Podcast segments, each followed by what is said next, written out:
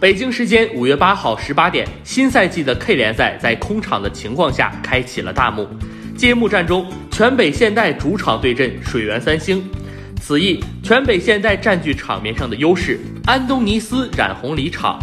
孙准浩角球助攻李同国取得进球，最终全北现代一比零战胜水源三星，取得开门红。